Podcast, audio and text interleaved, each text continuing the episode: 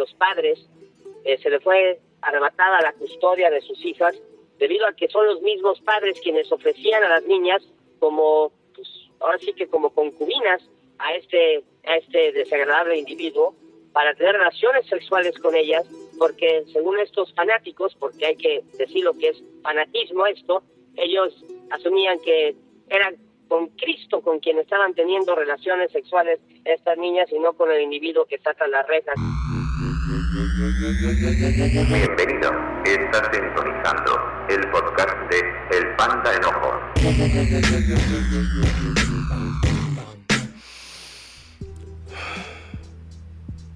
No puede estar pasando esto.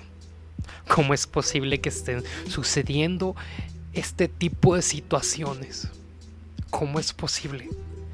Yo no dimensiono esta situación. Sí, he oído sobre que este tipo de organización sí tenían tradiciones erradas que van en contra de lo que Dios dice. Claro, pero esto es el colmo. Esto es el colmo. No había dimensionado la profundidad de esta noticia. Pero ¿cómo es posible? Y, y lo que más me puede enojar es esta idea de que, de que utilizan a Cristo para esto. ¿Cómo? ¿Cómo que, que están fornicando con Cristo? ¿Cómo? ¿Cómo es posible que esto sea lógico? Sí, yo sé que, hay muchas cosas que, que, en sí la misma fe cristiana no tiene mucha lógica. Pero vamos, vamos poniendo algo claro. Dios mismo no va a contradecir sus, sus mandamientos. O sea, sí, Sí, sí, sí, sí, claro. O sea, hablando del sentido de afectar a los demás. Una, la palabra de Dios habla de la fornicación, de que no vas a ser adúltero, no debes. Ahora, ¿cómo? ¿Cómo que yo te debo de entregar a mi esposa para que la forniques porque el Espíritu de Dios te dijo que fuera así. Eso es antibíblico. ¿Ahora con niños? ¿Ahora? ¿Cómo? Eso no, no, no, no, no lo voy a permitir. No lo voy a permitir. Quiero aprovechar este espacio para, para analizar esta situación. Veamos los puntos claves de que hay detrás de esto. Primero, vemos a un representante, entre comillas, de Dios, que utiliza ese ropaje de servidor de Dios, de apóstol de Cristo. Porque así lo mencionan en las noticias.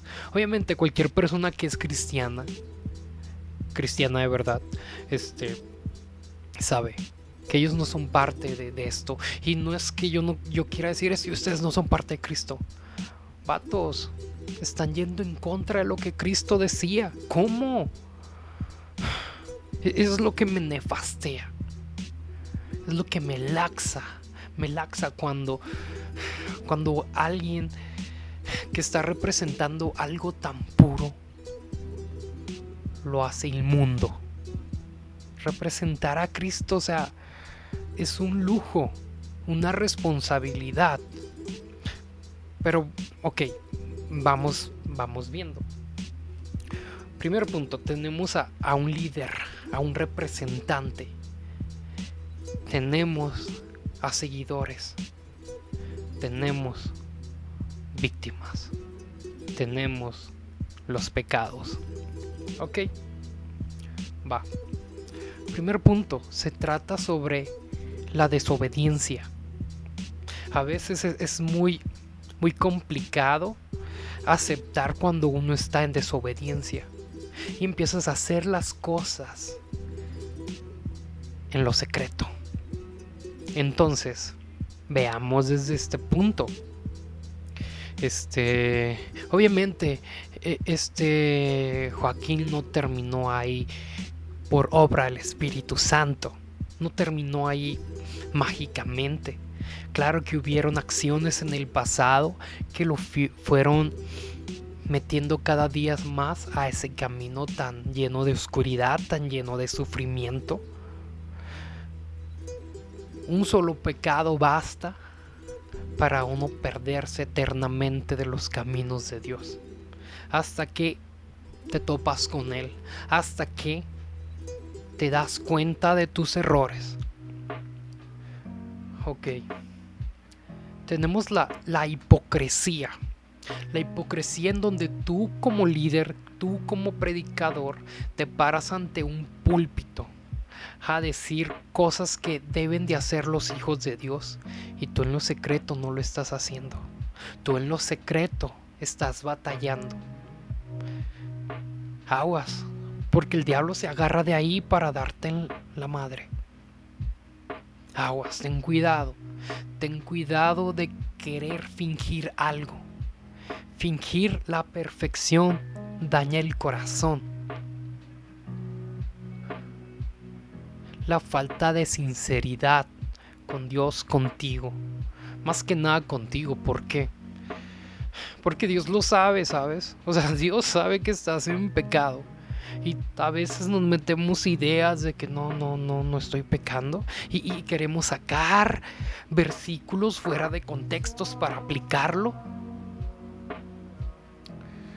y te estás mintiendo, entonces estás cavando más y cada vez ves menos la situación que hay en tu vida. Tenemos la idolatría. Vean por Dios lo que hace la idolatría. Esto sí se convierte en un culto. Esto sí es religiosidad. Esto sí es fanatismo. Sí, sin duda, sin duda alguna, como yo siendo padre de familia, voy a entregar a mi hija porque tú sientes que el Espíritu Santo te dijo eso. E-, es lo que yo hablaba en el podcast pasado sobre el amarillismo espiritual, utilizar la muletilla de que el Espíritu Santo te lo dijo y, y, abusar de la ignorancia de las personas, eso no es nada cool, eso no está bien, eso es anticristiano. O sea, Estás abusando de la ignorancia de las personas. Y, bueno, e, esto lo llevé a, mis amigos, a las personas que, me interesan cómo, cómo dimensionan esta situación, cómo, cómo la aborda la Biblia, ¿no? Y, y, mira, en la Biblia han existido líderes, o sea, vámonos por el lado correcto de lo que es el cristianismo vámonos por el lado correcto. Han existido personajes como Don Omar, que era líder de alabanza. No, miento, miento. Don Omar, que era líder de jóvenes. Y él tenía la idea de, empezar a hacer reggaetón cristiano. Y la iglesia no, no aceptó su idea. Mira, es un artista. Los artistas necesitamos lugares donde expresarnos y cuando alguien nos cierra una puerta nos vamos donde esté la ventana abierta. Entonces, pues a Don Omar se le presentó la oportunidad y comenzó a hacer música mm, que la llamaremos secular en este momento. Y se alejó. Una cosa lo llevó a otra cosa. Este, hubo un personaje de la iglesia de Hilson, un líder de alabanza, que fue encontrado en, en, pecado de, lo voy a decir, de homosexualidad. Según yo sí. Hay que me corrijan quien me escucha. Este. Y, eso es, es, en, este, en esta era, en este tiempo. Ahora bien, vámonos a la Biblia. Tenemos un David, un clásico David, rey, servidor, amado por Dios, porque él tiene un corazón conforme a como Dios, a como a Dios. ¿Qué? y también cae en pecado. También cae en pecado, cae en adulterio e incluso asesinato. ¿Por qué? Porque sí, él no lo mató, pero prácticamente él lo envió a matar al esposo de esta personalidad. Este, mira, no, no recuerdo que, en qué pasaje la Biblia viene la historia de David. Neta, no te voy a mentir. Entonces, googlea y, y pon como historia de David. Versículos. ¿Desde dónde empieza a hablar de, la historia de David? Y, ya, y, léetela y aprende lo chido que, la vida de David enseña. Luego tenemos a un Jonás, tenemos a, a, un a un Pablo, a un este no sé bueno, mucha gente difiere con mi punto, pero tenemos a un Judas que fue seguidor de, de, Jesús y lo traicionó. Tenemos a, un, a un Pedro que, que, lo negó, que también es una traición. Pero, pero a ver, el punto es este, ¿no? O sea, caer en pecado. Y no solamente como pecar así como que, ay, dijo una mentira. No, alejarte completamente de lo que Cristo dice que, seamos, que tengamos una vida íntegra. Que nadie, nadie, nadie está exento de fallar, de condenarse a sí mismo y perderse en el camino, porque te estás condenando y dejas de ver al cielo porque te sientes indigno. Te sientes indigno de ver al cielo, de ver que eres santificado por Dios entonces te empiezas a condenar y empiezas a, vivir en pecado tras pecado porque ya estás ahí, ya estás ahí. Entonces tus actos se vuelven cada día más llenos de maldad, siendo todo lo contrario que tú eras en el Señor.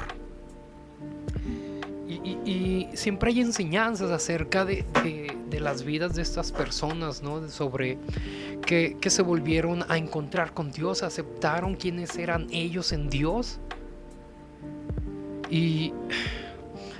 Pero a ver, veámoslo desde, desde este punto.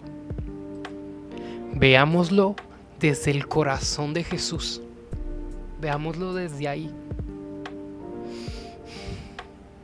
uno como, como miembro de una iglesia, como miembro de una creencia, primeramente, antes que nada, no puede, no puede depositar toda su fe en un hombre. Tienes que creer en Cristo, tienes que creer en Dios antes que nada. Los hombres fallan. Te, van a fallar uno, por eso hay tanta gente herida, ¿sabes? Por eso hay tanta gente alejada de lo que representa Dios. ¿Por qué? Porque un día un representante de lo que era digno lo hizo indigno. Pero a este punto voy. Son humanos. Pecan como tú y como yo solamente que sus pecados pueden ser juzgados más fuertemente por la gente. ¿Por qué? Porque... Y es pastor. Eso es lo más tonto, lo más frío que uno puede hacer. Estar señalando las caídas de las personas no, no me parece correcto, no me parece justo. Veámoslo desde el corazón de Jesús. Y es que mira, Jesús restaura. Jesús restaura los corazones. Miremos el corazón de David. Miremos el corazón de un Pablo. Miremos un corazón de un Jonás, un corazón de un Job. Jesús restaura el corazón, restaura la mente. Por eso nosotros como seguidores de Jesús, como representantes de su amor, no podemos estar ahí señalando a las personas. Queremos aliviar nuestra culpa, queremos aliviar nuestro pecar. Sobre los pecados de los demás y eso no está bien. Eso no está chévere. No, no es algo cristiano. Para nada es algo que represente a Jesús. Somos seguidores de Jesucristo. Entonces tenemos que seguir sus preceptos, sus comportamientos. Entonces, señalamos los pecados de otra persona. Como para que Dios no mire nuestros pecados. O sea, ¿sí me explico? O sea, es algo tonto. Porque es como una situación de, padres, ¿no? Como que llega el, hijo que acusa, así como que, oye papá, este, Rogelio, este, ti, rompió tu, tu, trofeo. Y, y tú acababas de rayar las paredes, ¿no? Y con el lápiz en la mano. Y, y como que el papá, eh, digo, yo no soy padre, pero yo corrijo a los dos. Uno por, por querer decir que el daño de su hermano es mayor que lo que él estaba haciendo. Es como que no, los dos están fallando. Los dos están fallando. Entonces los dos merecen corrección. Y, hacemos esas estupideces, ¿no? De, señalar los pecados de nuestros hermanos para aliviar nuestra culpa pecaminosa cuando solamente nos tenemos, tenemos que enfocar en lo que Jesús dice para aliviarnos de toda culpa, de toda conciencia, porque Jesús perdona, pero tenemos que creerlo. ¿Ok?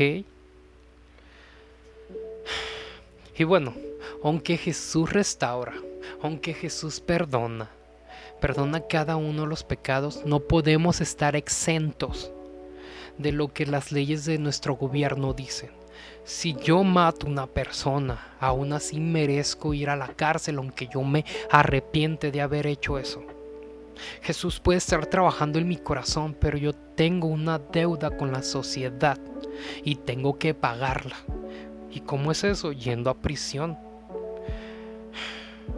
Que si bien existen estas cadenas perpetuas, existen estas muertes inducidas, no sé si aún existe este rollo. Este no sé, no ya no creo que ya las quitaron de las leyes, yo no, no soy abogado, no sé estas cosas. Pero no estamos exentos de pagar los precios de nuestros crímenes. No, no podemos, simplemente no podemos. No, no, no podemos hacernos los, los majes y decir, ah, Dios ya me perdonó. Acuérdate que, que Jesús mismo decía que lo del César, lo que es del César al César, lo que es de Dios a Dios. Y tenemos que cumplir con las leyes de este gobierno. Y con las de Dios. Jeje. Jejeje. Jeje. Y bueno.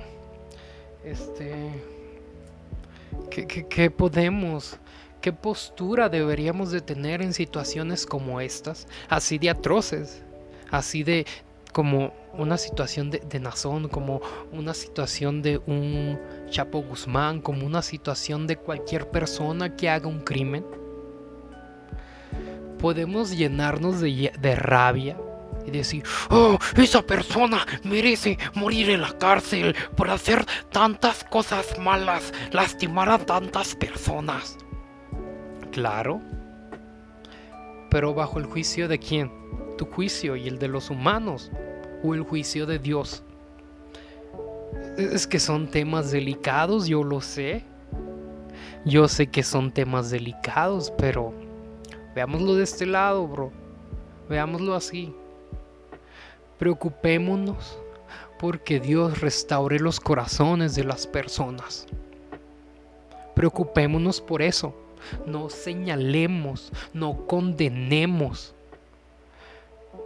hay que entregarlo en los brazos, en las manos de Dios y decir, Padre, te pongo el corazón de esta persona. Porque la Biblia dice que oremos por nuestros enemigos. Que oremos. Así de simple. No podemos cumplir una cosa de la Biblia y no cumplir otra. No pongamos la Biblia a nuestro beneficio. Hay que seguirla toda. Y me estoy mordiendo la lengua, sí. Sí. Pero mi punto es que no hay que hacernos güeyes. Y entonces como conclusión, ¿qué, tenemos? Una, no se señala.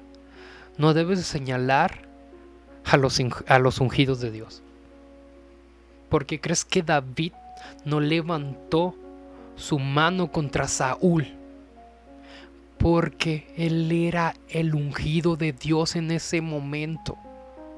Él decidió apartarse, él decidió esconderse para no hacerle nada porque Saúl quería quitarle la vida.